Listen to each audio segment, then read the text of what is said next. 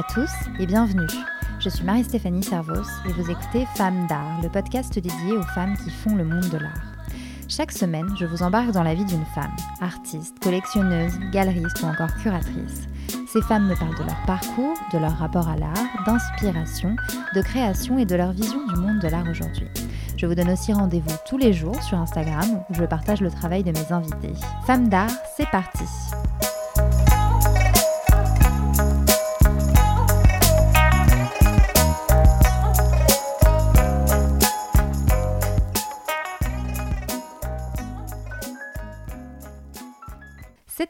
je reçois Alexia Guggemos. Alexia est journaliste, critique d'art, sociologue du digital et auteur de plusieurs ouvrages dont L'histoire de l'art pour les nullissimes, le guide de survie digitale, les réseaux sociaux à l'usage des créateurs et Boris Vian, le livre anniversaire publié récemment. Alexia est aussi fondatrice du Musée du Sourire, le premier musée digital créé en 96 et entièrement consacré au sourire dans l'histoire de l'art. Dans cet épisode, nous parlons de son parcours, de son amour pour l'art. Alexia me raconte aussi comment elle a découvert que les femmes artistes étaient très peu représentées dans l'histoire de l'art et comment elle a tenté de rééquilibrer la balance en écrivant l'histoire de l'art pour les nullissimes. Elle m'explique aussi comment les réseaux sociaux ont bousculé le monde de l'art, comment le rôle du galeriste, par exemple, doit s'adapter pour passer du rôle de représentant à celui presque d'agent. Nous verrons aussi que ce n'est pas le nombre d'abonnés qui fait le bon artiste, c'est en revanche lui qui peut lui permettre de de se faire connaître et de toucher un plus grand public. Bref, vous verrez, c'est passionnant. Je ne vous en dis pas plus, le reste est dans l'épisode. Bonne écoute Bonjour Alexia Guigemos. Bonjour Marie-Stéphanie, fan d'art. Merci beaucoup de m'accueillir ici euh, donc euh, au siège du musée du sourire, qui est un musée virtuel que tu as fondé en 1996. Euh, bon, de tout ça, on en reparlera plus tard. Euh, déjà, pour euh, te présenter, Alexia, tu es journaliste, critique d'art, sociologue du digital et tu as écrit plusieurs ouvrages, euh, dont L'histoire de l'art pour les nullissimes ou encore Les réseaux sociaux expliqués aux artistes. et tu es également à l'origine de, de, plusieurs autres livres, dont un sur Boris Vian. Donc, je l'ai dit un petit peu plus tôt, tu as fondé le Musée du Sourire en 1996. Donc, premier musée virtuel entièrement consacré au sourire dans l'histoire de l'art. Et donc, euh, bah voilà, on est euh, au siège du musée du sourire et on est entouré de sourires. Et tu m'as fait une petite présentation tout à l'heure quand je suis arrivée. Et, peut-être pour euh, ceux et celles qui nous écoutent, est-ce que tu peux nous refaire un, petit tour comme ça de tous, tous ces sourires qui nous entourent? Alors, comment décrire tous ces beaux sourires qui nous entourent? Sachant qu'au départ, cette collection a pris corps euh, à travers des œuvres que j'ai achetées mais assez récemment ou, euh, ou offertes par des artistes. Donc c'est une série de, rencontres euh, derrière moi, parce qu'il faut visualiser cette collection. Derrière moi, on a le portrait du Dalai Lama par Invader, ce street artiste. Euh, une œuvre composée en Rubik's Cube, donc un mètre sur un mètre. Ce qu'il faut savoir, c'est qu'elles sont made in China, donc c'est gros clin d'œil, et que la plupart des pièces de la collection sont pleines d'ironie. Elles sont, euh, euh, ce n'est pas le, sourire bête, ou alors si on pousse le sourire jusqu'au kitsch, c'est assumé. Mm. Donc ce n'est pas simplement du figuratif, il peut y avoir plein de subtilités dans, dans, dans, l'esprit du sourire, comme par exemple une série de dessins de Claude Kloski, où c'est une grille euh, de 5-5, où le, juste le trait est déplacé pour faire I-I-I, ce qui nous donne toute l'ironie du déplacement, du détournement euh, qui est cher à, Claude Kloski.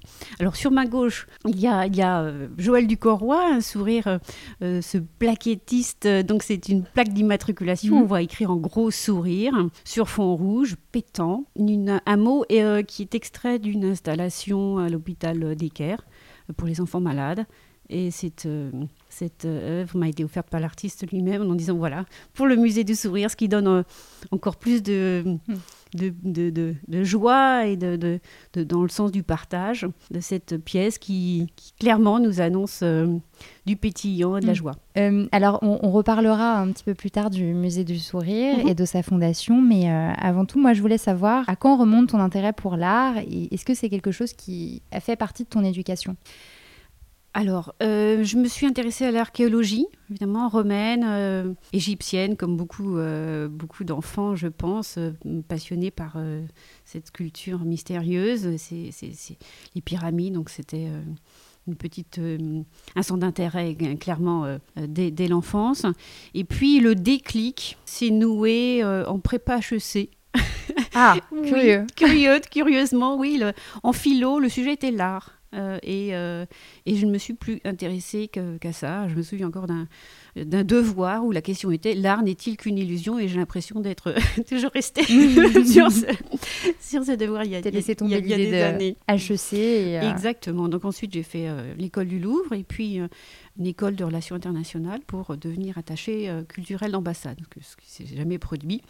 Mais je voulais déjà, euh, il y avait déjà l'idée de promouvoir la création euh, française à l'étranger, ce que, ce que j'arrive à, faire aujourd'hui à travers les réseaux sociaux et une opération que je soutiens, par exemple, qui est la Museum Week, euh, une semaine sur les réseaux sociaux, sur une thématique. Mais il y a 6000 musées dans le monde qui contribuent et qui créent du lien mm. et valorisent euh, évidemment le travail des artistes. Mm-hmm. Alors après ça, tu t'es aussi formée aux nouvelles technologies. Euh, pourquoi? Comment, comment est venu cet intérêt?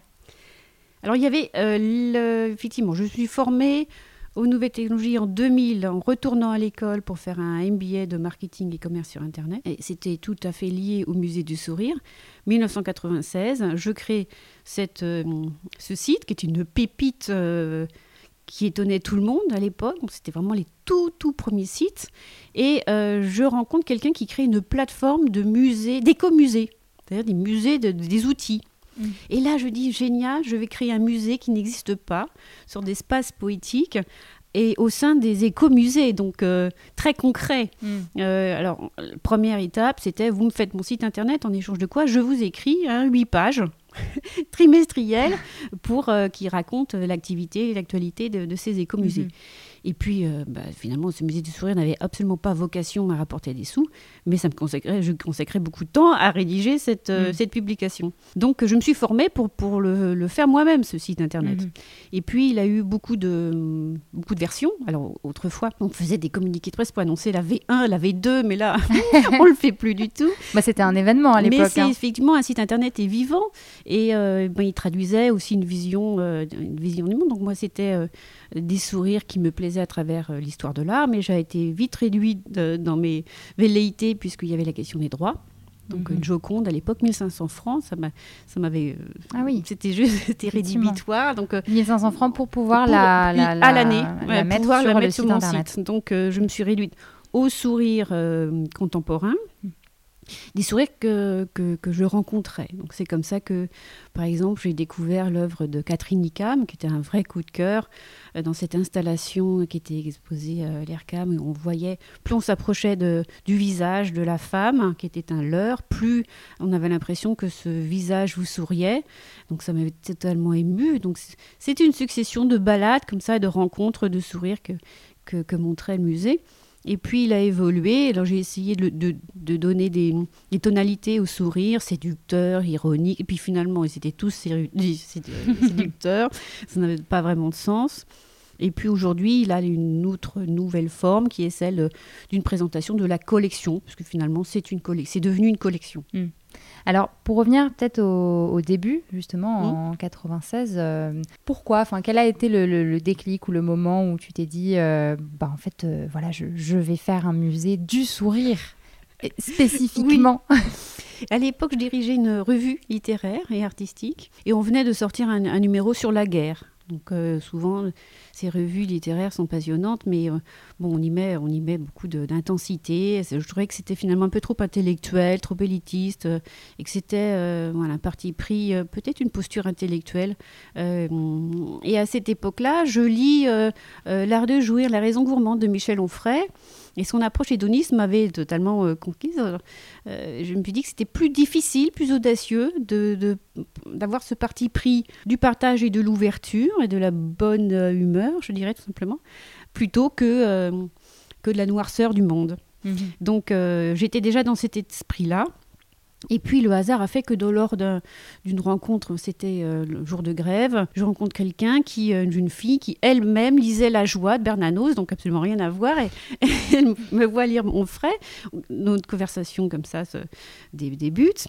Et puis euh, je lui parle du Louvre, on passait juste devant, on était dans le bus, 63. Et elle me dit, je suis jamais, jamais allée au Louvre, est-ce que vous me feriez une visite du Louvre? J'étais ouverte, joyeuse, je lui donne mon vrai numéro de téléphone. Et je m'engage à lui faire cette visite au Louvre. Rentrer chez moi, je me dis qu'est-ce qui m'a pris En fait, comment faire visiter le Louvre à quelqu'un qui, ne sait pas, euh, ne connaît pas, qui va me demander la Joconde nécessairement?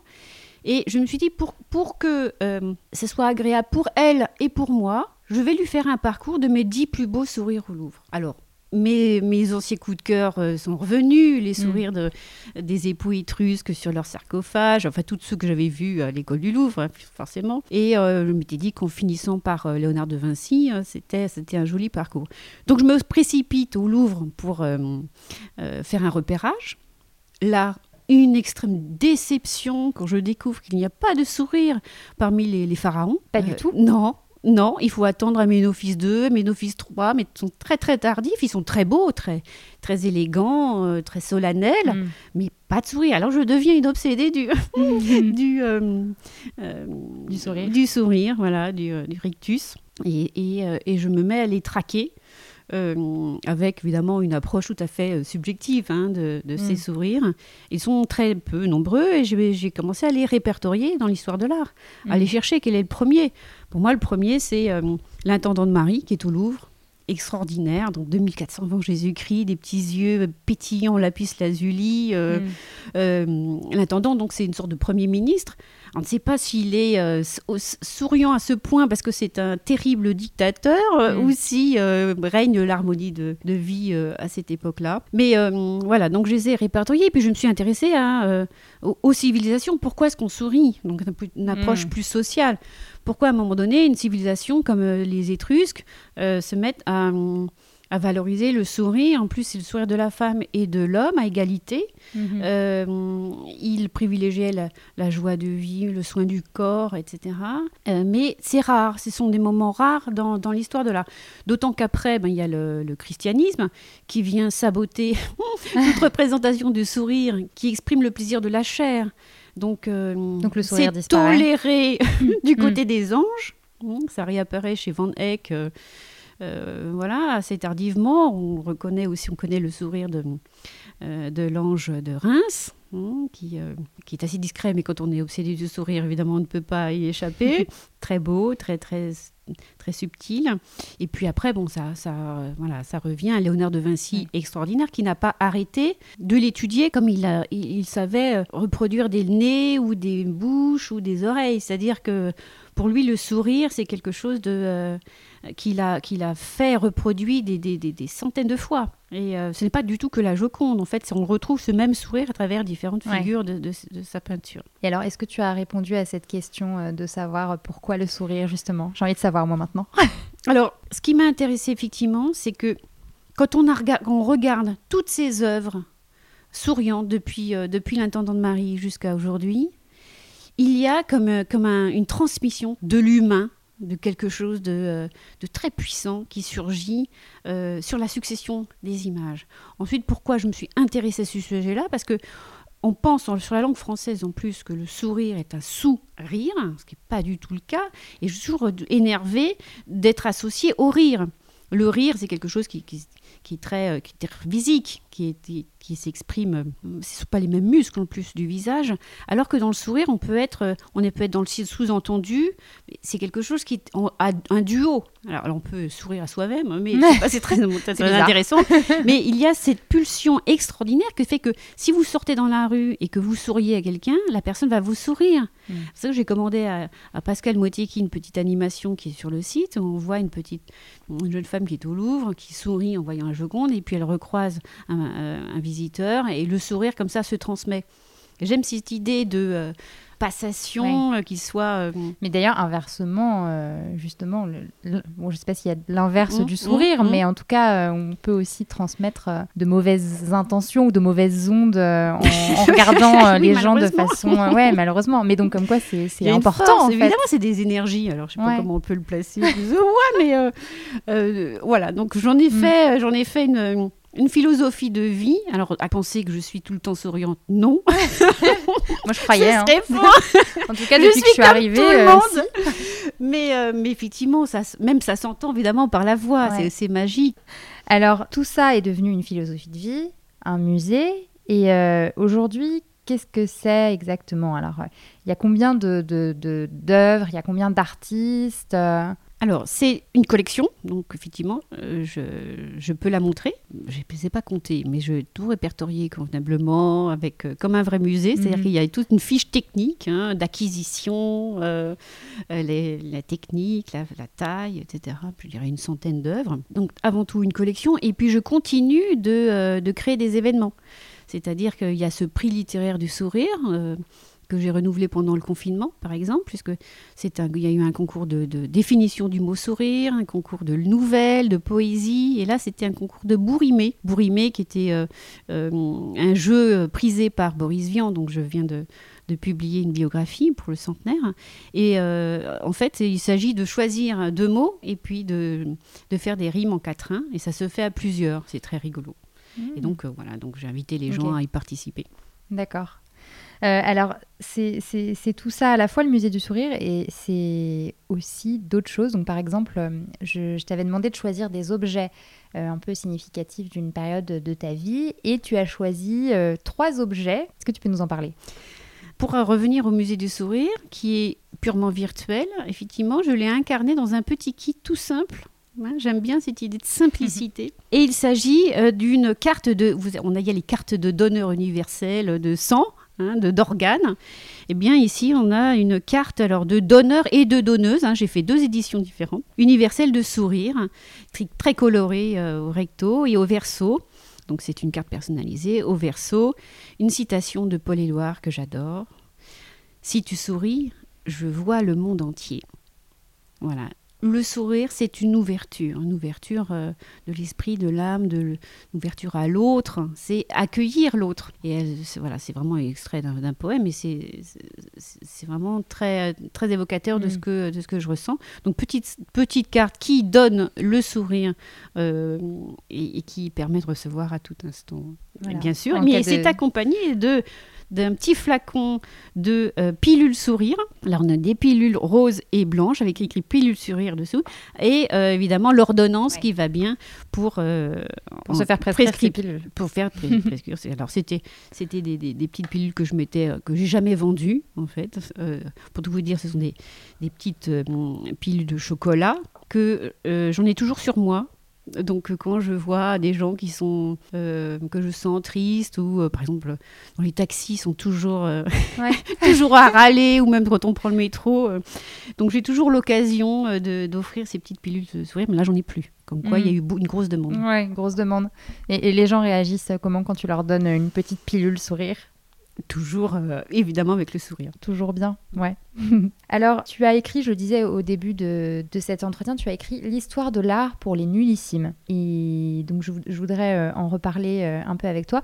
Déjà, premièrement, euh, moi, je me pose la question est-ce que les Français sont nullissimes en histoire de l'art? Alors, il y a toujours un complexe comme un trou autour du 15e, 16e, 17e siècle. On est très bon sur le 20e, 21e, hein, et aussi les antiquités, et puis aussi, euh, voilà, antiquité euh, gréco-romaine. donc là, on est très fort, mais effectivement, il y, a, des pans entiers. Donc, on peut être très calé. Et puis, c'est une façon de, revisiter l'histoire de l'art, parce que ça bouge tout le temps, bien sûr. Quand on découvre la grotte Chauvet, autrefois, on disait de Lascaux. Aujourd'hui, là, on ne peut plus se, passer de cette de, la grotte Chauvet, qui était quand même 35 000 avant Jésus-Christ, Lascaux moins 18, donc ça nous remet en perspective euh, complètement les choses. Et puis j'ai eu l'occasion de rencontrer Miguel Barcello, ce plasticien qui a eu en charge de reproduire pour le facsimilé donc les fresques de euh, Chauvet, qui a donc pénétré dans, dans l'antre et, et s'est confronté à, il était il disait que c'était comme si les artistes venaient de s'absenter. Il y avait encore des morceaux de, mm. charbon, euh, burin, etc. Euh, donc extrêmement émouvant de, par ça. Et puis euh, une, une intelligence, une adaptation par rapport à la paroi. enfin, c'est une vraie BD, une, BD interactive. Mm-hmm. L'animation des, des, des, lions, des lionnes, et le, le, bestiaire est extraordinaire. Donc quand on découvre Chauvet, on se dit que voilà, on n'a pas à réinventer. Euh, on, est, on fait du contemporain à toute époque en réalité. Hein, c'est mm. ça le. Et puis lui-même disait que euh, sa théorie, c'est que ce serait une femme artiste qui aurait fait, euh, qui se serait fait, qui aurait fait un autoportrait. Alors pour femme d'art, on peut revenir sur la, la question. Ça tombe à pic, bah oui, carrément. Alors dans cette histoire de l'art pour les nullissimes, donc c'est les éditions First, hein, connues pour les- la collection des nuls qui voulait revisiter ces classiques en, euh, compte tenu de, de notre culture de plus en plus visuelle, euh, de donner plus de place à l'image. Et pour un sujet comme l'histoire de l'art, c'était normal. Mm. Et donc, effectivement, j'ai eu carte blanche et euh, j'ai valorisé, tant que j'ai pu, toutes les femmes artistes. J'ai vu passer Louise Bourgeois. Exactement, bah, Louise Bourgeois ou voilà, Sophie Demer, on a... Donc alors effectivement, tu, tu avais carte blanche, c'est toi qui as décidé vraiment de ce que tu allais mettre en valeur dans, dans ce livre, qui est quand même épais, hein, euh, faut le dire, mais... Et que- Euh, quelle est la place alors des femmes Alors, point d'honneur, euh, point d'honneur quand même à une double page de Camille Claudel, alors que, euh, alors que nous avons une page de gauche avec pour Auguste Rodin. Je tenais à rétablir quand même certaines choses et lui donner une place qui, qu'elle méritait. On a dit qu'elle était folle, je ne le pense pas, je pense qu'elle était désespérée, voilà, mais avec un immense talent. Donc tu as, euh, à travers ton travail, essayé de donner euh, la, place... euh, Oui, parce que euh, dans toutes les histoires de l'art, euh, les choix, c'est quand même avec un regard masculin. Mm. C'est-à-dire, ce sont euh, toujours des, euh, des hommes conquérants. Il y, a- y a beaucoup de, de phallique dans, dans tout. Et donc, mon regard, justement, est à gommer. Enfin, c'est Ouais. clairement, mes choix des œuvres sont clairement engagés. Et toi, tu, tu, tu en as pris conscience comment de ça? C'est dans tes, durant tes études à l'école du Louvre ou, euh, Dans, dans que- ce, dans ce travail précis de choix, donc d'iconographie, et puis euh, de tout le discours qui colle avec. Enfin, c'est euh, par exemple, euh, je me souviens d'une sculpture avec un chignon, mais dans, dans le langage d'un historien de l'art. qui n'aurait pas pris conscience de la nécessité de re- revoir euh, ces classiques, ce n'est qu'une bonne femme avec son chignon. Ça se joue dans le langage. Donc c'est un travail très très fin que, si je peux me permettre, de- Ah bah, que j'ai accompli, y compris dans le langage. C'est-à-dire, par exemple... euh, Bah là, j'ai plus en tête parce que c'était en ouais, 2017. mais tu as vraiment essayé mais- en tout mais- cas de, de- mais de la faire femme au chignon, euh, on l'appelle ouais. la femme au chignon, mais la façon de décrire hein, le, le personnage réduisait le, le- le- le modèle, clairement. Mhm. Alors, il y a une question que je pose euh, à toutes, euh, toutes les femmes que j'interroge dans ce Mhm. podcast aussi. Toi, qui sont les femmes de l'histoire de l'art euh, que tu admires ou qui t'inspirent? Il y a Vigée Lebrun, quand même. Depuis qu'il y a eu cette rétrospective, euh, ça m'intéresse moins toujours. Mais euh, elle a quand même une qualité très, très, très jeune. Euh, Elle, elle convainc tout le monde par son talent. Donc ça, c'est quand même une exception. euh. J'aimerais parler de deux artistes, Mhm. peut-être moins, euh, moins connus, hein, moins attendus que Camille Claudel ou Vigée Lebrun. Euh, Gabriel, si vous n'avez pas encore lu euh, ce livre, c'est Gabriel Picabia, extraordinaire.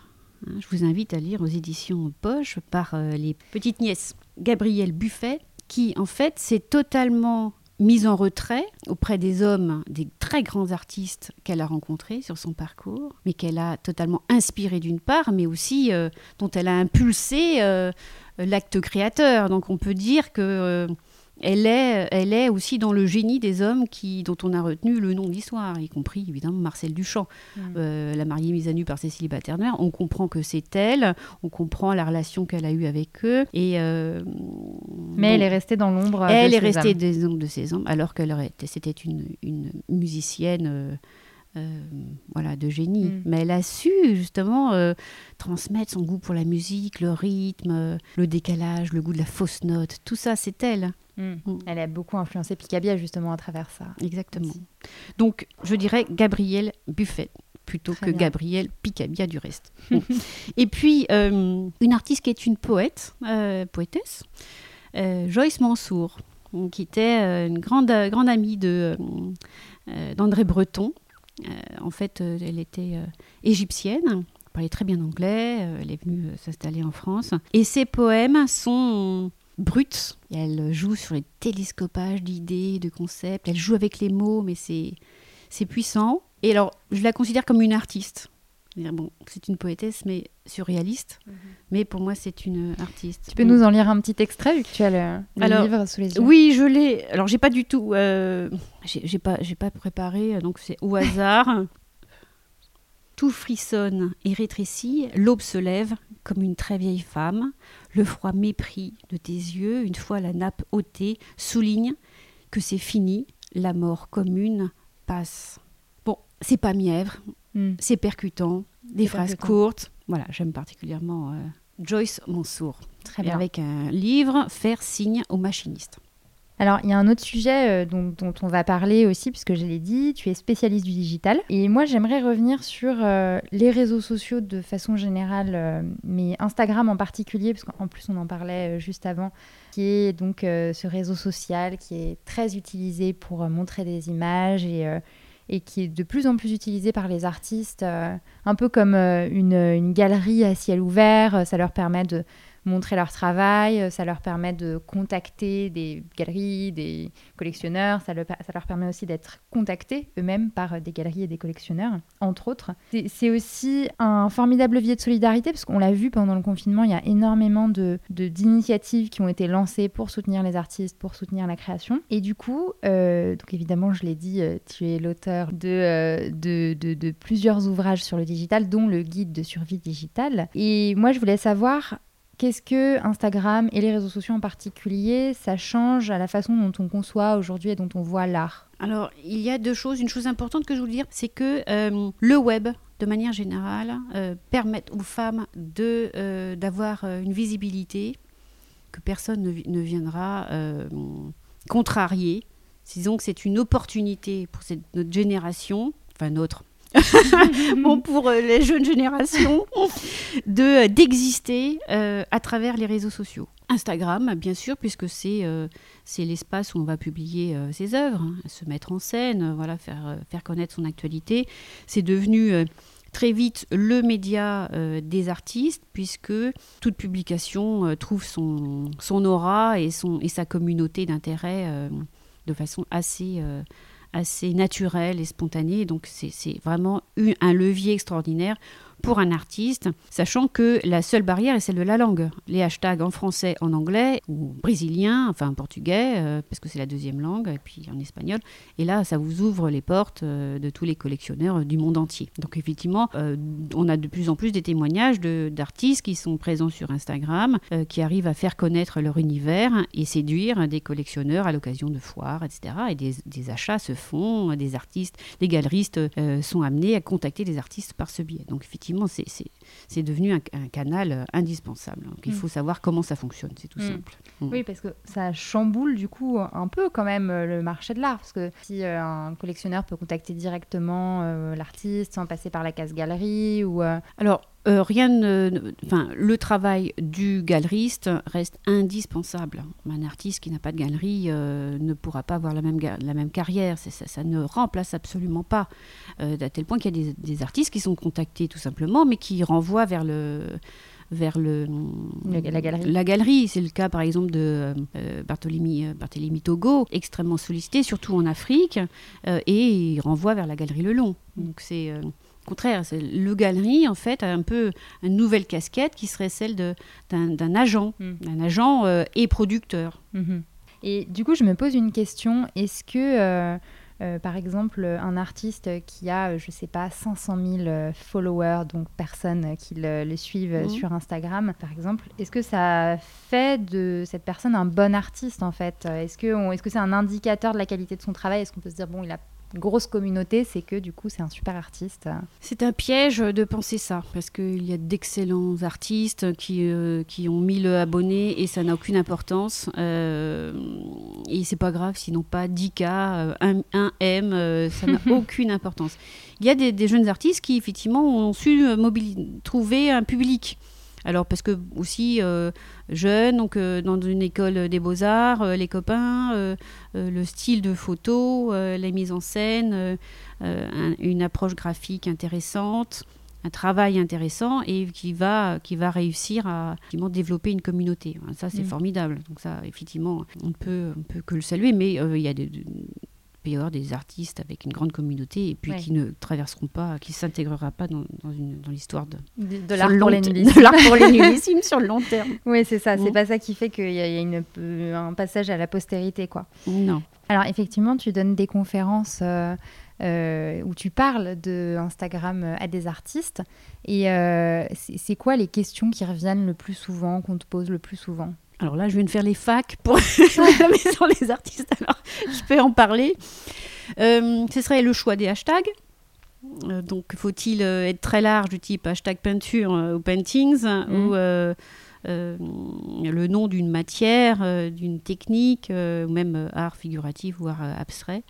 Euh, je pense qu'il faut resserrer le plus possible. Hein. Fait comme ce sont des sujets de conversation, il faut aussi avoir du bon sens. Ce qu'il faut connaître, c'est euh, euh, savoir, il faut savoir rebondir un petit peu sur les hashtags du moment. en ce moment, il y a, il y a eu pendant le confinement culture chez nous, donc, euh, ou, un concours lancé par le jeu de paume Fenêtre ouverte.